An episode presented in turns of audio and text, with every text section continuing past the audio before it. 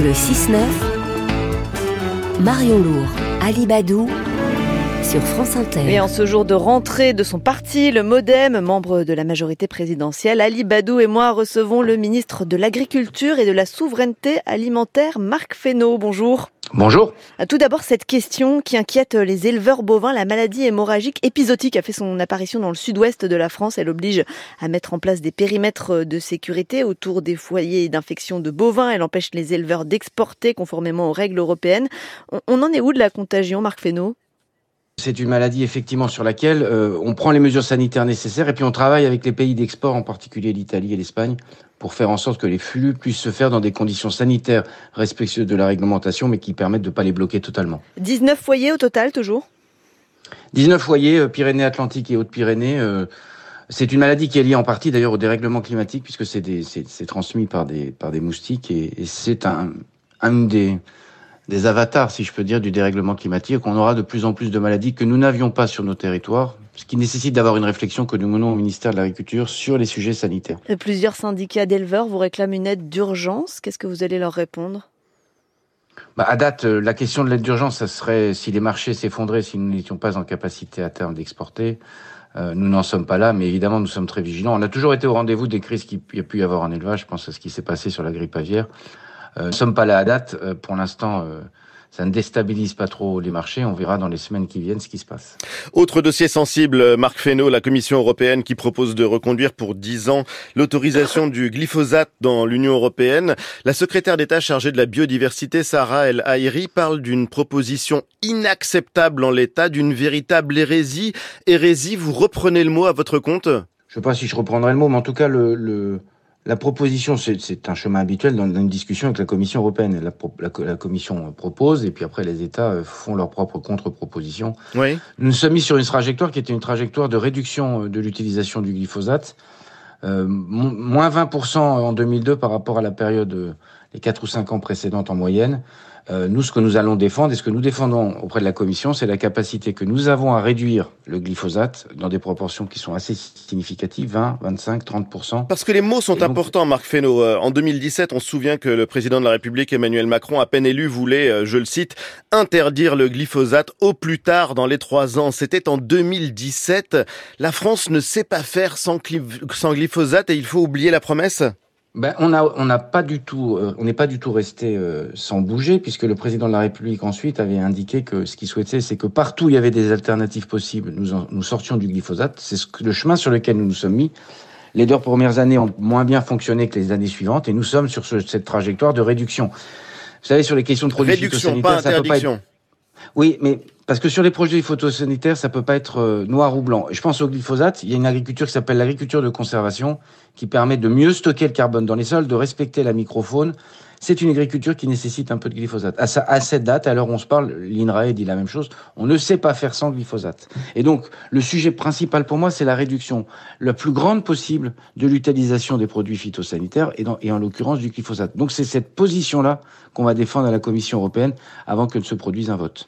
Et donc l'horizon, c'est le, lequel pour la disparition du glyphosate? À date, personne, euh, enfin je connais pas quelqu'un de sérieux, c'est un herbicide, personne ne peut dire. Euh, alors après, il y a des, il y a des horizons qui sont pas, qui peuvent être trouvés par la mécanisation, euh, mais ça, c'est des horizons qui sont pas des horizons euh, à un ou deux ou trois ans. nul ne sait ce que donnera la science dans, dans, dans, dans, ce domaine. En tout cas, on peut avoir un horizon de réduction de l'utilisation du glyphosate, et c'est celui-là sur lequel nous nous inscrivons. Alors, le seul pays du monde, d'ailleurs, je le dis, pardon, oui. seul pays du monde euh, et c'est pas un vain mot, qui se soit engagé sur cette trajectoire de réduction. Et donc de ce point de vue-là, on fait plutôt figure euh, de précurseur. Et c'est ce qui vous permet de dire du bien des pesticides, comme vous l'aviez dit au micro d'Hugo Clément un jour? Non, enfin, franchement, c'était une... Il, il arrive qu'on fasse des plaisanteries entre... C'était un journaliste qui m'avait titillé sur le sujet. D'ailleurs, elle l'avait elle-même dit que c'était une plaisanterie. Après, je n'aime pas trop qu'on vient détourner. Je suis trop respectueux du travail des journalistes quand des gens viennent détourner des phrases et les couper, les refaire otage et se servir d'un contexte euh, euh, pour euh, essayer de dénigrer telle ou telle politique publique. On me trouvera toujours sur le chemin de la réduction des produits phytosanitaires. C'est le chemin que, que j'ai choisi. Et c'est un chemin de responsabilité, y compris vis-à-vis des agriculteurs. Oui. J'ai pas envie de rentrer dans des polémiques avec des gens qui essayent de mettre en scène un certain nombre de choses. Alors la parole à la science, Marc Fesneau, l'ancien vice-président du GIAC Jean Jouzel, critique les annonces du président de la République sur la, planification écologique. Jean Jouzel qui dit que l'exécutif ne mise que sur des solutions techniques. C'est insuffisant pour tenir nos engagements en matière d'émissions de CO2, comme si on pouvait engager la transition écologique sans avoir à bouleverser nos modes de vie et comme si nous allions pouvoir continuer à consommer comme avant. Que lui répondez-vous? Je suis suis pas d'accord avec ce que dit Jean Jouzel, pour lequel j'ai beaucoup de respect, parce qu'il a beaucoup mis en exergue les questions de règlement climatique. Mais pardon, quand on est euh, sur les changements de pratiques agricoles qui fait qu'on fait la rotation des cultures et que ça permet de mieux fixer le carbone, euh, quand on fait euh, ce que j'ai annoncé hier avec ma collègue Sarah Ellery, justement, un plan haie qui vise à replanter 50 000 km linéaires de haies, on est dans des changements de pratiques, on n'est pas simplement sur la technique. On revient d'ailleurs à des systèmes qui ont des, systèmes qui ont fait leur preuve euh, au long des siècles d'un point de vue du, du, fonctionnement des écosystèmes, y compris des écosystèmes agricoles.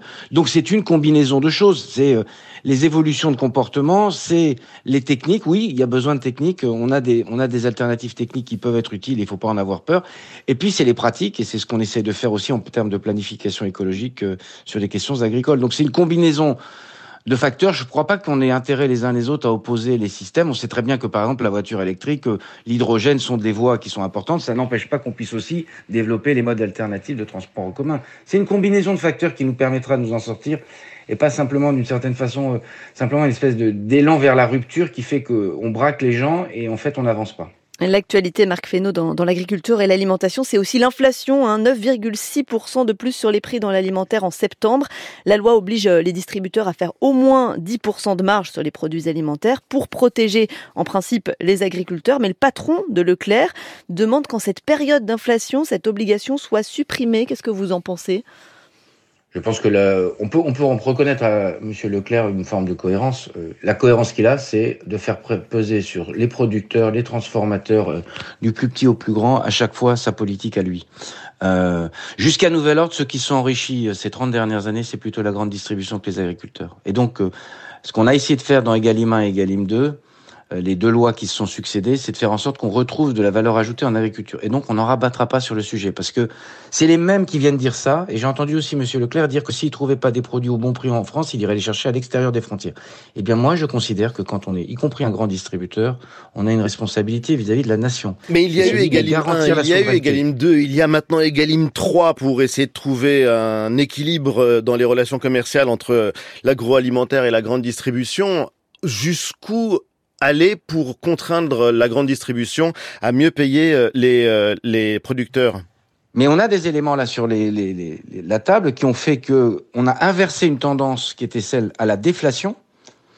Euh, pour le prix payé aux agriculteurs, on a des, a des prix qui n'ont pas bougé pendant 20 ans ça veut dire qu'en fait, on a payé moins les agriculteurs que ce qu'ils auraient dû être payés pendant 20 ans. Mais donc cet argent, ces 10% de marge, ils vont vraiment aux agriculteurs?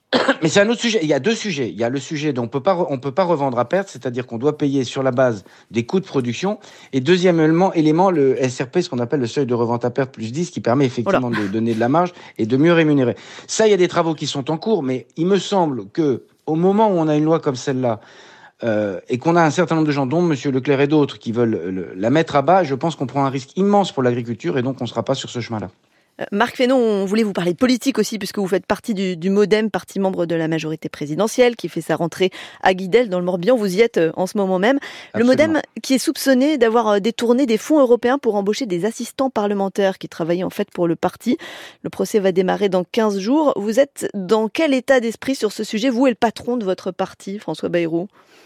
Écoutez, moi je connais François Bayrou depuis 25 ans, je, je, peux témoigner et attester tous les jours de ce qui a été sa probité, d'ailleurs ce combat sur, pour la probité, et je suis certain que le, le procès qui est devant nous lui permettra et nous permettra de rendre droit à, à la justice et aux faits, et donc euh, je, je trouve qu'il y, y, a quelque chose, en tout cas à titre personnel, d'injuste dans le procès qui est fait à François Bayrou, euh, pour le connaître depuis longtemps et, et, avoir vu toujours en lui la volonté de s'écarter de ce qu'on peut appeler parfois les forces de l'argent. Et donc, euh, j'imagine que la vérité, j'espère que la vérité pourra être révélée. C'est l'objectif aussi d'un procès. Ça fait six ans, hein, cette affaire-là, qu'elle dure. Mmh. Euh, il était temps qu'on puisse avoir, euh, un moment, une vérité, là, que la vérité judiciaire puisse s'exprimer au-delà de ce que sont parfois les polémiques médiatiques. Et s'il était condamné, ça serait la fin de François Bayrou? Mais, mais euh, je, je, vous dis à l'instant ce que je sais de sa probité. Donc, ça n'est pas une perspective dans laquelle je me mets et que je refuse euh, évidemment par nature. Hum. Le modem, c'est le poil à gratter de la majorité. On le dit souvent sur les questions de fiscalité. Un député modem, Jean-Paul Mattei, propose avec un communiste une taxe exceptionnelle et temporaire sur le patrimoine des plus riches pour financer la transition écologique dont on, dont on parlait tout à l'heure. Qu'est-ce que vous pensez de cette proposition, vous? Alors d'abord deux choses. La question n'est pas d'être poil à gratter. La question c'est d'être euh, à la fois solidaire et dans la majorité et en même temps de pouvoir porter des propositions. Euh, je crois comprendre que la proposition que porte Jean-Paul Mattei, que je connais bien, c'est une proposition qui est surtout de, le porter dans le cadre européen. Et donc c'est là-dessus qu'il faut essayer de travailler.